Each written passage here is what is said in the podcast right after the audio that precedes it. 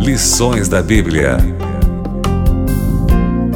Olá, amigo da Novo Tempo, está começando mais uma vez o programa Lições da Bíblia. Nós chegamos na última fase desta temporada, em que ao longo de 13 semanas, 12 semanas para ser mais preciso, nós estudamos sobre o tema de Esdras e Neemias, dois personagens bíblicos extraordinários, dois livros da Bíblia importantíssimos para entendermos quem Deus é, o que foi que ele fez pelo seu povo e o seu grande e imenso poder. O tema desta semana, para fecharmos com chave de ouro, é um estudo que faremos a respeito da liderança. Líderes em Israel. Vamos estudar a vida de alguns líderes, tirarmos lições importantes dos pontos positivos, negativos da vida desses líderes que possam nos nortear nos dias em que vivemos, que é tão importante termos boas referências para sermos é, aquelas pessoas que Deus tanto deseja que nós sejamos. Nós estamos com dois convidados aqui nos estúdios da Novo Tempo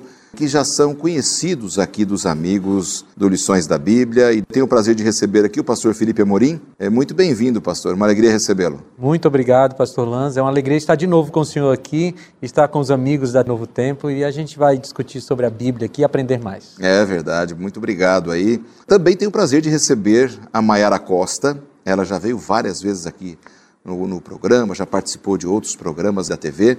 A Maiara ela é consultora da escola bíblica. Está sempre atendendo ali as pessoas, aqueles que ligam, telefonam, com dúvidas bíblicas. Bem-vinda, Mayara. Prazer recebê-la agradeço a oportunidade né, de poder voltar no Lições. Uhum. E eu até fiquei feliz quando eu vi que era o pastor Felipe, porque tivemos a oportunidade de gravarmos uma temporada do Código Aberto juntos. Uhum. Foi uma experiência muito bacana né, na época. Então eu agradeço a oportunidade de poder estar Legal. aqui com o pastor Felipe, com você de novo e com os que telespectadores. Bom. Legal, obrigado, Mayara. Vai ser uma benção então o programa de hoje. E eu quero começar com uma oração, convidar aqui o pastor Felipe que ore para a gente. Ore aí em casa também, por favor. Vamos orar. Senhor Deus, muito obrigado, Pai porque o Senhor nos dá a oportunidade de termos a tua palavra em nossas mãos. Agora vamos estudá-la, que o Senhor possa iluminar a nossa mente para, podermos, para, para que possamos entender a tua palavra. Te pedimos em nome de Jesus. Amém. Amém. Amém. Começamos então o programa dessa semana. É incrível como Deus sempre contou com os seres humanos que pudessem segurar o estandarte da verdade, da palavra, homens e mulheres a quem Deus confiava muito, não é, Mayara? Sim, pastor. É, essa lição é muito especial porque ela mostra é, que Deus ele nunca desistiu da humanidade, que ele nunca desistiu do seu projeto inicial para a humanidade. Né? Quando a gente volta lá para o livro de Gênesis, do capítulo 1, nós vemos que Deus ele cria um ser humano né, para ser o seu reflexo, né, o reflexo do seu caráter, ser sua imagem, ser a sua semelhança. Vimos que ele dá tudo que, aquele, que esse ser humano precisa para que isso se torne possível, mas vemos que a história da humanidade ela sofre né, um desvio de curso pecado entra, mas Deus não desiste, ele continua fazendo a sua aliança com a humanidade. E quando a gente chega em Israel, nós percebemos que é vontade de Deus se, se apresentar para as demais nações, e aí ele chama uma nação para ser dele, e ele gostaria muito, muito né, quando aquela nação fosse chamada, que ali pudesse ser o reino dele na terra. Uhum. Então, os reis, né, os líderes em Israel, eles deveriam ser essa, essa representatividade divina. Uhum não apenas para a nação, mas também para as nações vizinhas. Interessante, né, Felipe? Isso porque Deus chama um povo e esse povo precisava ter liderança. Como é que vai caminhar, não é? Num regime como eles viviam, né? É um regime teocrático. Então Deus era a referência, mas e humanamente, quem seria a referência, né? Eu acho isso interessante demais porque Deus é sábio e Deus ele é soberano. Ele poderia ter escolhido outro tipo de liderança para o seu povo. Ele poderia muito bem ter escolhido se apresentar para o povo e dizer, olha, vai ser assim e sei lá, uma vez por semana ele viria das regras e voltaria e voltaria de novo. Mas Deus escolheu seres humanos para que fossem seus representantes e seus líderes aqui na terra. Né? Agora, há uma coisa interessante: Deus sempre colocou uma, um pré-requisito para escolher esses, esses seus líderes. Esses líderes teriam que ser homens que estivessem pautados pela palavra de Deus. Porque era só assim que esses líderes poderiam ser, ou poderiam liderar de maneira segura se você é, tivesse um líder lá, como existiram vários, né, que deveriam ser homens de Deus, mas não foram, acabariam desgra desgraçando o povo, como aconteceu. A gente tem vários exemplos na Bíblia. Né? Vamos até estudar Então, um pouco sobre isso, né? É, um dos requisitos que Deus sempre colocou para os seus líderes naquele tempo e hoje é que sejam homens e mulheres que estejam pautados pela palavra de Deus, que é o nosso único caminho seguro. né?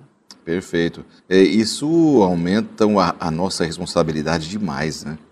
É, aumenta a responsabilidade do líder, né? Ele é representante de Deus também, é muito observado e a forma como ele conduz. Então isso aumenta muito a responsabilidade de um líder espiritual, né? Aumenta e o tipo de liderança que o líder ele tem que ter é, tem que ser uma liderança que está baseada em alguém. E esse alguém, para quem é cristão, é o próprio Cristo.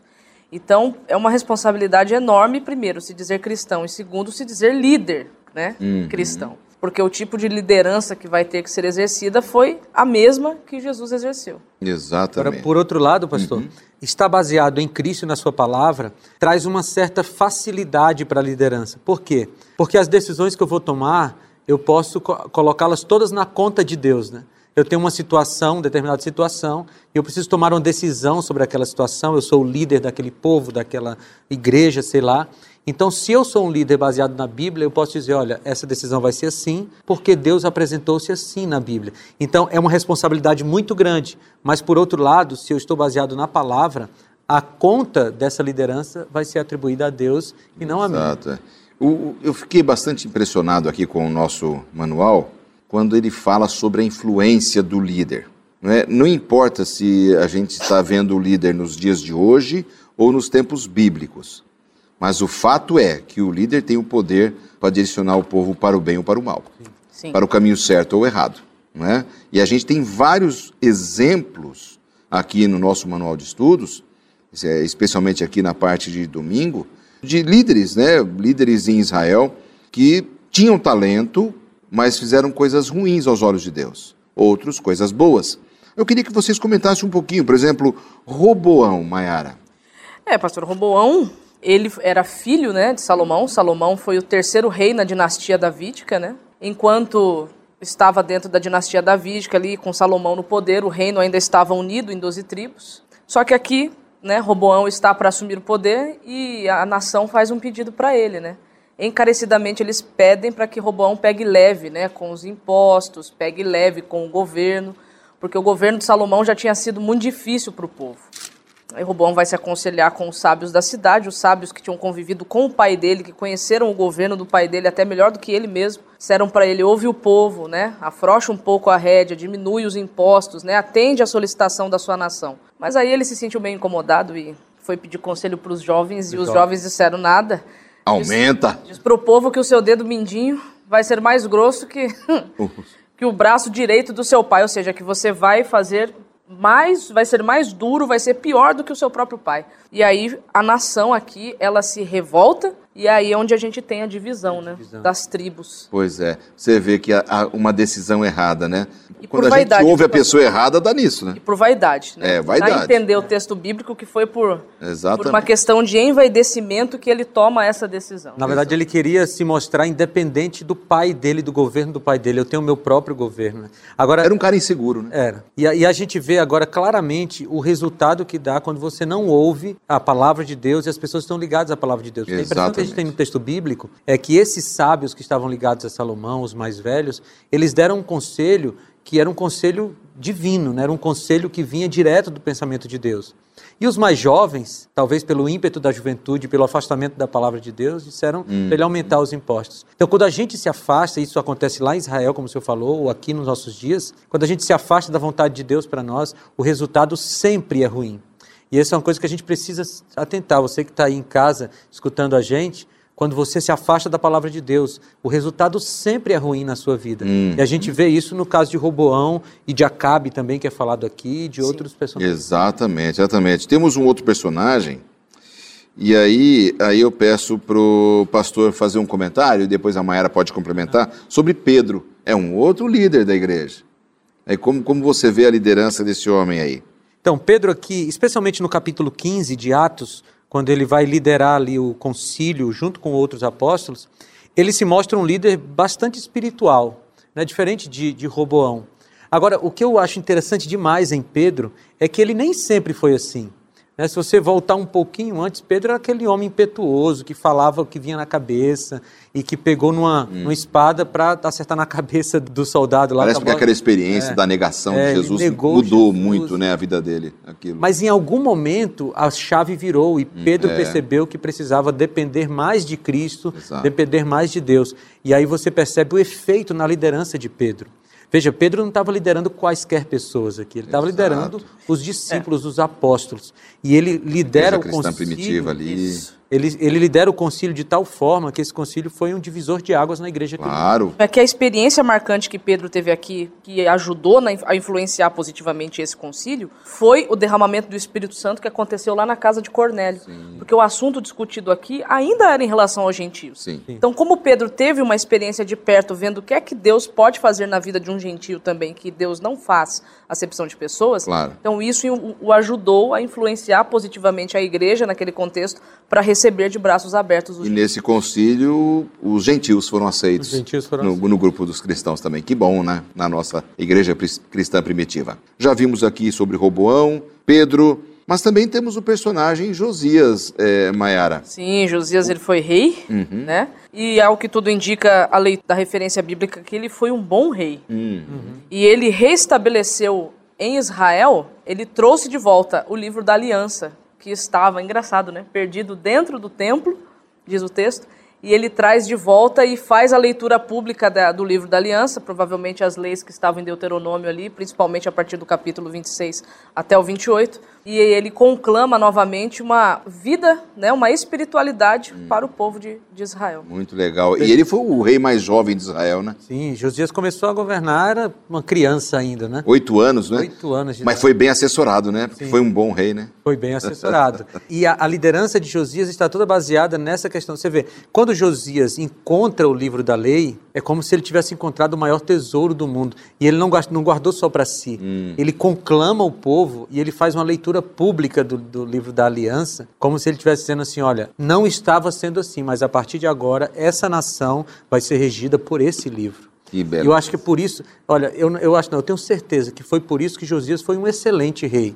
Hum. Porque todo o seu reinado esteve baseado na legislação que fazia alguém ter sucesso e que faz alguém ter sucesso que a palavra de Nessa temporada estudamos dois líderes extraordinários, Esdras e Neemias, e no tempo de Esdras eles pediram para que o povo de Israel, depois de reconstruído o muro, etc., assim, ó, leia a Bíblia para a gente. Leia a Bíblia. Leiam os livros da lei aí. E ele leu, e o povo se emocionou, se reconsagrou. Leitura da palavra é muito importante. Josias fez um grande trabalho. Outro personagem, eu começo com o pastor Felipe. Você começou com Josias, ele vai para Débora. Como podemos analisar aqui a liderança de Débora? Olha, eu gosto demais da história de Débora. E eu vou tocar num assunto aqui que não está na lição, mas eu acho importante tocar, porque alguns grupos se acham revolucionários hoje por valorizar a figura da mulher. Hum. Aí você vai para a Bíblia e a figura da mulher já era valorizada por Deus muito tempo antes. Verdade. Você vê aqui Débora, né? Débora era uma profetisa. No tempo dos juízes, né? Está em Juízes capítulo 4 essa história. É, e Débora era uma mulher extremamente respeitada. Eu gosto do texto bíblico aqui, eu até hum. abri, quando Sim. Baraque está levando o exército para a guerra, e ele diz aqui no versículo 8, capítulo 4, versículo 8: Se você for comigo, irei, mas se não for, não irei. É como se o chefe do exército dizendo assim: olha, os soldados estão todos aí, mas se essa mulher não for com a gente, a gente não vai. Então, a liderança espiritual de Débora era um negócio assim impressionante. Ela era representante de Deus, né? Ele de queria novo, que Deus fosse com ela. A gente não tem como fugir desse ponto. Por que, que ela era tão forte? Hum. Porque ela estava unida a Deus que dava força a ela. Interessante que havia outros juízes na época, Sim. havia outros profetas, mas Baraque foi, foi procurar justamente por ela por conta dessa liderança espiritual que ela exercia. Pelo Espírito Exatamente. Mesmo, né? Movida pelo Espírito Santo. Acabe. Acabe era mimado, né? Eu estava lendo esse texto aqui, gente. Ele tinha problema, Ah, eu quero né? a vinha. É. Ah, mas eu não vou te dar a vinha, a herança dos meus pais. Voltou para casa e não comeu. ah, meu Deus. Aí Jezabel Fala, o que está acontecendo com esse homem, gente? Você, mas quem é que governa Israel, afinal de contas, né? Você quer a vinha? Tá bom, Acabezinho, eu vou trazer a vinha para você. A gente sabe o problema. E a história revela que nem era Acabe que governava Israel, era Jezabel. Era Jezabel que estava Jezabel, governando. Né? Ela dizer... conspira contra Nabote, escreve cartas em nome de Acabe, só que se ela fazia isso, é porque o rei dava abertura. Claro que dava. Porque se nós conhecemos bem a história, como era a monarquia naquela época, a rainha, vamos dizer assim, ela não tinha tanta voz assim. Para ela ter muita voz, o rei tinha que dar essa abertura. Então, Acabe Ele mandou matar medo. Nabote, né? Na verdade, ela, né? em nome dele, Exatamente. depois, só depois que ele terminou de lamentar, que ele parou lá com a cena que ele estava fazendo lá, e aí Exatamente. que chega aos ouvidos dele que Nabote havia sido, havia morrido. E agora vinha, poderia ser dele. Aí ele levanta, come, troca de roupa, fica feliz. né? E você É. vê o simbolismo espiritual que tem por trás disso, porque Acabe era o representante, ou pelo menos teoricamente, era o representante do Deus de Israel. E Jezabel era uma adoradora de Baal. Baal. Uhum. Então, na verdade, quem estava governando Israel era Baal. Era Baal, não através era de Jezabel. E isso Barbaridade. mostra, isso mostra todas as consequências, a gente entende, né? Porque Exato. você vê toda aquela história com Elias e tudo mais, porque não era Deus que estava governando, era Baal, e aí vem todas as consequências ruins disso. Bom, a gente pegou aqui alguns personagens que o nosso manual de estudos trouxe pra gente, né? Estamos estudando com vocês. Mas a gente sabe que temos muitos outros líderes de Israel que poderíamos estudar aqui. Foram apenas alguns que foram pensados. Porém, alguns líderes fizeram mal aos olhos do Senhor. É interessante que, mesmo às vezes a gente trabalhando para o Senhor, a gente pode fazer mal Sim. aos olhos do Senhor, né? Como é que a gente pode entender isso? Temos alguns textos Sim. aqui. Os Pois textos que está mencionado no guia de estudos aqui Uhum. ainda continua dentro da parentela, inclusive, de alguns desses que nós já mencionamos. Né? Sim, perfeito. E é interessante que a Bíblia ali, por exemplo, lá em 1 Reis 15, 26 e 34, quando ela menciona o personagem que está ali, ela explica o que ela está querendo dizer com fez o que era mal aos olhos do Senhor. Uhum. E o texto lá vai dizer que ele continuou vivendo nos mesmos pecados do pai. Hum. Então, se o pai já tinha sido um mau rei, aquele filho que agora subiu ao trono Continuou continuava seguindo os caminhos, seguindo as obras do pai. Perdi a referência. Perdi a referência. E eu acho interessante isso aqui, porque às vezes a gente faz coisas na nossa vida e a gente coloca isso na conta dos nossos pais, né? Ah, eu sou assim, ou eu sou assado, ou eu faço isso, ou eu faço aquilo, porque foi assim que eu aprendi toda a minha vida. Então a gente tem que tomar cuidado com essa questão, porque nós não somos obrigados a viver debaixo da herança genética que a gente Exato. recebeu, quer por influência ou Exato. quer por A genética mesmo. decisão é da pessoa, né? Exatamente. Ela não precisa dar sequência àquela maldade É, toda. Essa, essa história do determinismo genético é muito interessante, né? Porque aquela velha síndrome da Gabriela, né? Eu nasci assim, vou É. viver assim, vou morrer assim. Exato. Mas é, do- diante do ponto, do ponto de vista de Deus, na cosmovisão cristã, isso não funciona. Claro. Porque Deus transformou pessoas que tinham uma, uma genética muito ruim. Eu falei de Pedro aqui já, mas João, você vê o apóstolo João, que era o filho do trovão e depois lá nas Discípulo cartas do chamando amor. discípulo do amor. Então não Exatamente. existe uma- um determinismo gené- genético tão forte que Deus não possa transformar. Então Exato. entenda que, que essa história de eu viver nesse determinismo genético é fazer o mal aos olhos do Senhor. Exatamente. O que me choca é, por exemplo, a história de Anás e Caifás, lá nos evangelhos. Rapaz, os homens eram sumos sacerdotes, eles, eles comandavam o povo, né, escolhido de Deus, mas eles se tornaram muito insensíveis, muito duros, muito cruéis, mentirosos. A posição eclesiástica não é igual à posição espiritual. Né? É isso. Exato. Você pode ter uma posição eclesiástica de destaque, você pode ser um líder na igreja, na comunidade religiosa e não estar em ligação com Deus. Exato. E aí, quando a gente não está em ligação com Deus, a gente até atinge posições sociais eclesiásticas altas, mas a nossa espiritualidade está lá embaixo, que é o caso desses dois homens, Anás e Caifás. Eles eram líderes religiosos, mas que não tinham nada de religião do ponto de vista da palavra, da religação com Deus. Hum. Aí você observa que não havia isso. Primeiro, só o fato de terem dois sumos sacerdotes oficiando já, já demonstrava corrupção. Já mostra que eles já chegaram ao sumo sacerdócio de alguma má forma que não foi determinada por Deus Por Deus. anteriormente. Exatamente. E aí você vê toda a conspiração feita, né? Isso aqui também me chama muita atenção, pastor, porque às vezes nós somos muito conspiratórios. Uhum. E a gente precisa entender que a conspiração é uma coisa que não vem de Deus. Aliás, o matou, né?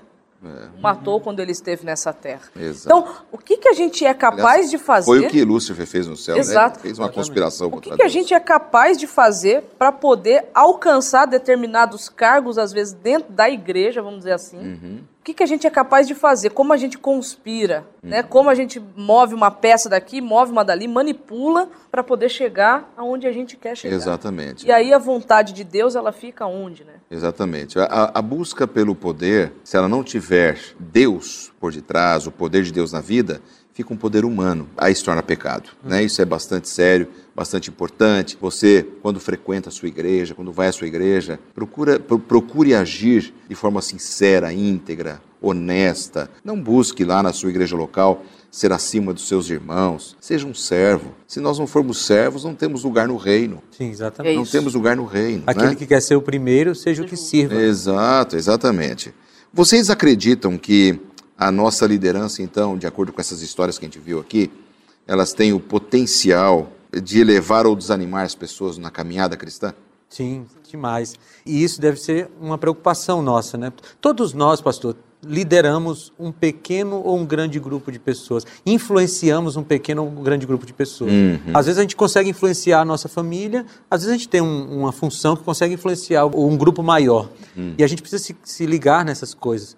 Porque a nossa influência, como a gente olha aqui para esses homens da Bíblia, ela pode levar a gente para mais perto de Deus ou para mais longe de Deus. E a gente entende pelo texto bíblico que nós seremos responsabilizados pela nossa boa ou má influência. Claro. É, Se você influencia juvenis, jovens, adultos, numa outra direção que não seja de Deus, tem que repensar a liderança. E aí, pastor, Né? a gente acaba chegando numa conclusão. Liderança espiritual não tem a ver com o cargo que se ocupa. Exato. Porque eu posso muito bem influenciar pessoas para mais perto de Deus, ou Exatamente. seja, ter uma liderança espiritual sem necessariamente ser o líder da comunidade espiritual, da comunidade religiosa. E isso é mais importante, né? Como o senhor falou de Claro. Anás e Caifás. É muito melhor uma pessoa que não tem o cargo, mas é um líder espiritual, do que uma Perfeito. pessoa que tem o cargo e não é líder espiritual. Perfeito, é isso mesmo. É, Então dá para entender que a liderança espiritual, ela é um estilo de vida. Se ela é um estilo de vida, ela faz parte do ser, ela faz parte do caráter. Exatamente, exatamente. Bom, Esdras e Neemias. Sobre esses dois líderes que ao longo desse trimestre nós estudamos aqui no Lições da Bíblia. Porque eles foram os grandes líderes ali naquele período de Israel. Foram homens corajosos. E a gente pode ver Neemias capítulo 4, versos 7 a 23, como Neemias demonstrou coragem ali diante de Deus em fazer tudo que ele precisava. Mas o que me chama atenção é que Neemias pediu que eles enfrentassem até os inimigos, reconstruíssem os muros, pegassem na espada, mas reagissem contra os inimigos. Mas ele não ficou escondido atrás da porta, deixando os rapazes morrerem lá. É, ele ele- foi junto para a guerra. Ele poderia ter, ter feito o papel de um bom chefe, né? Exatamente. Vou delegar aqui o que cada um tem que fazer. Chefe, chefe é uma coisa, líder é outra. outra. Né? Eu vou É? delegar aqui o que vocês têm que fazer, mas aí vão lá, façam. né? Exatamente. É que eu tenho umas coisas para resolver, eu vou ficar por aqui. Exato, é. ali no escritório. Depois que morrer a metade eu apareço. Mas, mas eles não foram assim. Não, Neemias foi incrível, Não, né? Neemias- Esdras também. Neemias me chama tanta atenção dele porque ele motivou, ele encorajou, ele lutou. E é interessante que quando você vai, por exemplo, para Neemias capítulo 2, quando você começa a conhecer quem é Neemias, ele tinha um- uma alta posição, né? ele trabalhava, a função que ele tinha trabalhando para Xerxes não era qualquer um que fazia. O copeiro era, Era sempre um copeiro. oficial do reino. Ele, Ele- era oficial. Ele tinha que provar a comida, a bebida do rei para ver se não estava envenenada, né? E, e se, tivesse enven- e se tivesse envenenado, conselheiro do reino. quem iria levar a culpa do envenenamento É, seria ele, claro. entendeu? Então ele já era de confiança de Xerxes e é interessante que lá em, em Neemias capítulo 2 mostra que ele começa a sofrer por um lugar que provavelmente ele não conheceu, porque provavelmente Neemias tenha nascido em Babilônia, ele não tenha nascido, Com ele não tenha sido levado em cativeiro. Então ele começa a sofrer por um lugar que ele não conheceu, talvez por pessoas que ele não tenha conhecido, eu digo aquelas que, que Que ficaram lá. né? ficaram lá. E ele se incomoda por descobrir como é que está a condição da sua cidade, já tendo pessoas de volta do cativeiro lá. É porque Esdras tinha ido, né? E as notícias que chegaram eram boas. Ele estava enfrentando oposição. Uhum. Difícil. O cara fica inflamado. Falou, não, eu vou lá. E, e foi o que E aconteceu. ele deixou o emprego Ele dele. tinha muita coragem, né? Muita coragem. Veja que quando ele sai, o rei pergunta assim: quanto tempo você, de quanto tempo você vai precisar? A ideia que passa é assim: olha, você é importante aqui em Babilônia. Era um homem de Deus que fazia diferença num reino pagão. Né? Uhum. Eu sempre gosto de pensar em Neemias e também em Esdras como alguém que segurava a mão do pai. Porque não é, não é assim, eu, eu não sei se vocês já participaram de guerra, eu nunca participei, mas assim, ó, vamos para a guerra, não é É, assim, né? Mas assim, segurando na mão do pai, Neemias foi, reconstruiu os muros, enfrentou o exército. E tem um texto sobre Esdras aqui que eu acho muito lindo. No capítulo 7, versículos 8, 9 e 10, diz assim: Esdras chegou a Jerusalém no quinto mês do sétimo ano desse reinado. No primeiro dia do primeiro mês, ele saiu da Babilônia e chegou a Jerusalém no primeiro dia do quinto mês, porque a boa mão do seu Deus estava sobre ele, pois Esdras tinha decidido dedicar-se a estudar a lei do Senhor e praticá-la, e ensinar os seus decretos e mandamentos aos israelitas. Veja quem eram esses homens. Você tinha Esdras, que era o sacerdote, Neemias, que era o governador. Era um escriba, né? O Pois é, Esdras. um escriba. E mas- Neemias, um poderoso na, na área política também. Mas aqui estava o segredo deles. entendeu? Eles sabiam em quem podiam confiar. E por isso eles tinham coragem, tinham poder. Exatamente. Extraordinário, hein? Tem até um texto que ele diz assim, né? Ele pede para Deus, não me deixa, né? Não me deixa. Não me deixa, porque se o senhor me deixar, Porque sem Deus não tem coragem. não me deixa. Pois então é. a coragem não vinha deles, né? Não era uma, uma coisa inerente deles. É Se você porque- observar, uma loucura o que eles estavam para fazer. Porque um copeiro não é um guerreiro. Não. E um, né? e um escriba E também. um escriba não. também não. Mas eles iam no nome do Senhor. E então eles se tornaram guerreiros. né? a forma como eles incendiaram aqueles que estavam Hum. movidos pela mesma causa, mas talvez desanimados pelas dificuldades e oposições que havia se levantado para a reconstrução de, né, de Jerusalém. Eles motivam, eles se organizam. Falar, "Ó, vocês não, não são homens de guerra, mas agora vai ser. Porque nós precisamos terminar isso daqui, porque é para honra do nosso Deus. Exato. Então, Ele- Eles eram homens tão respeitados que a gente estudou isso em semanas anteriores. Eles levaram recursos financeiros doados lá pelo país em que eles estavam, levaram pessoas de toda sorte, levaram levitas, eles levaram tudo o que precisavam para poderem fazer a obra lá. Só que a caminhada era longa, foram meses até chegar lá. Eles iam a pé, né? Eles não tinham carro, não tinham nada. Então era uma caminhada longa, perigosa. Eles poderiam morrer nessa caminhada, mas eles foram na coragem e no poder de Deus. Fizeram uma obra incalculável. A obra que eles fizeram foi grandiosa. E aí tem uma frase aqui, diz assim: grandes líderes creem em algo maior que o comum e o medíocre. Então Deus, ele não exige nada menos da gente do que a excelência. Sim. Medíocre não é coisa para Deus, o Deus do universo. Então tudo que a gente faz tem que ser excelente. E Esse é um princípio bíblico, entendeu? Deuteronômio 28 diz que, nós, que o povo de Deus é cabeça e não cauda. Uhum. E lá em Provérbios, e agora não me lembro a referência, mas diz assim que Deus colocará em posições de vantagem aqueles que se dedicam com excelência ao seu trabalho. Então é esperado do povo de Deus que nós sejamos os melhores naquilo que nós fazemos. Exato. E quando eu olho para Neemias e Esdras, veja que eles eram líderes espirituais, mas eles trabalharam com reconstrução de muro, eles trabalharam com liderança de exército.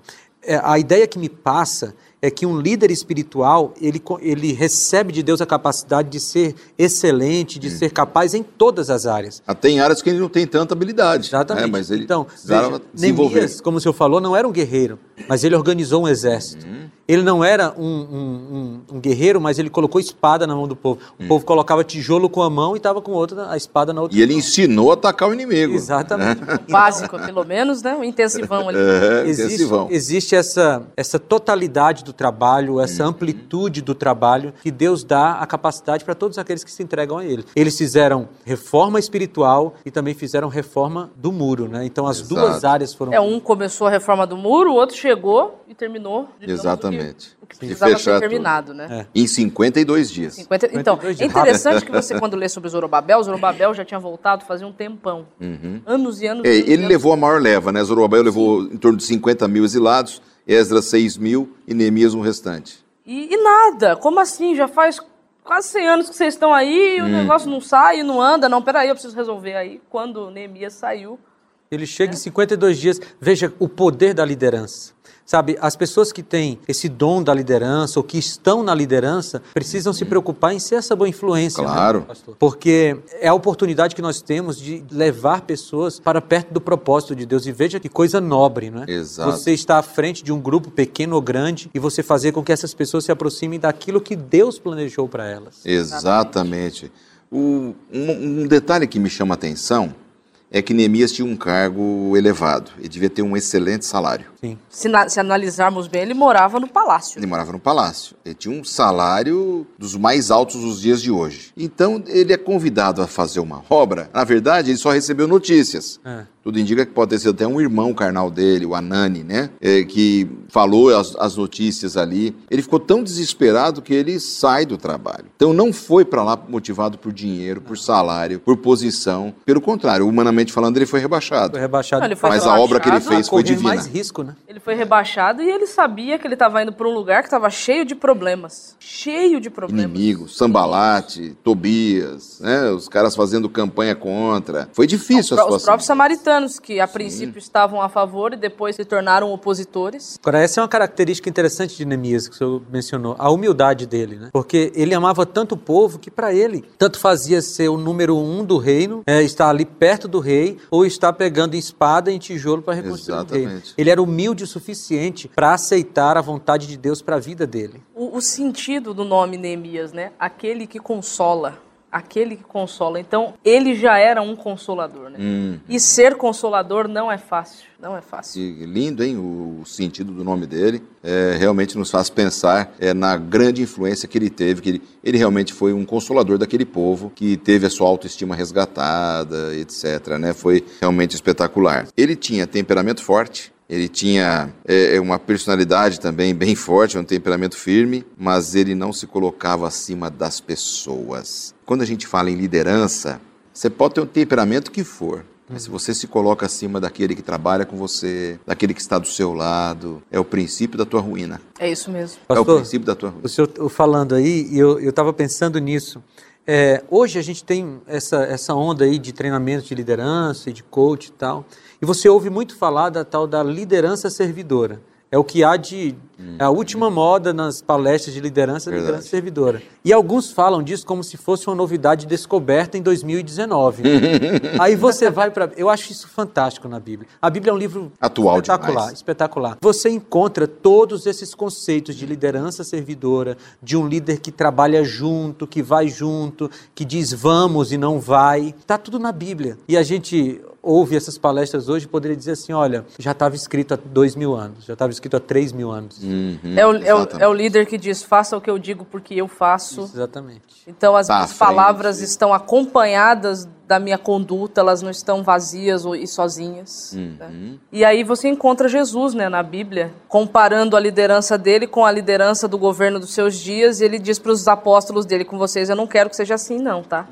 Eu não quero um tentando subir por cima do outro, tentando puxar o tapete do outro, querendo ser melhor que o outro. Não. Aqui o primeiro é o que mais serve. Então, se você está interessado nesse posto de primazia, você tem que ser o primeiro que tem que estar disposto É, a abrir e- mão de si mesmo para poder servir o próximo. A generosidade dele também me encanta, porque, diferentemente de Roboão, que dobrou os impostos ou aumentou demais, ele não cobrou impostos. Por anos, porque ele sabia que aquele povo era sofrido, um povo que tá- tinha penado eh, com aquela cidade destruída.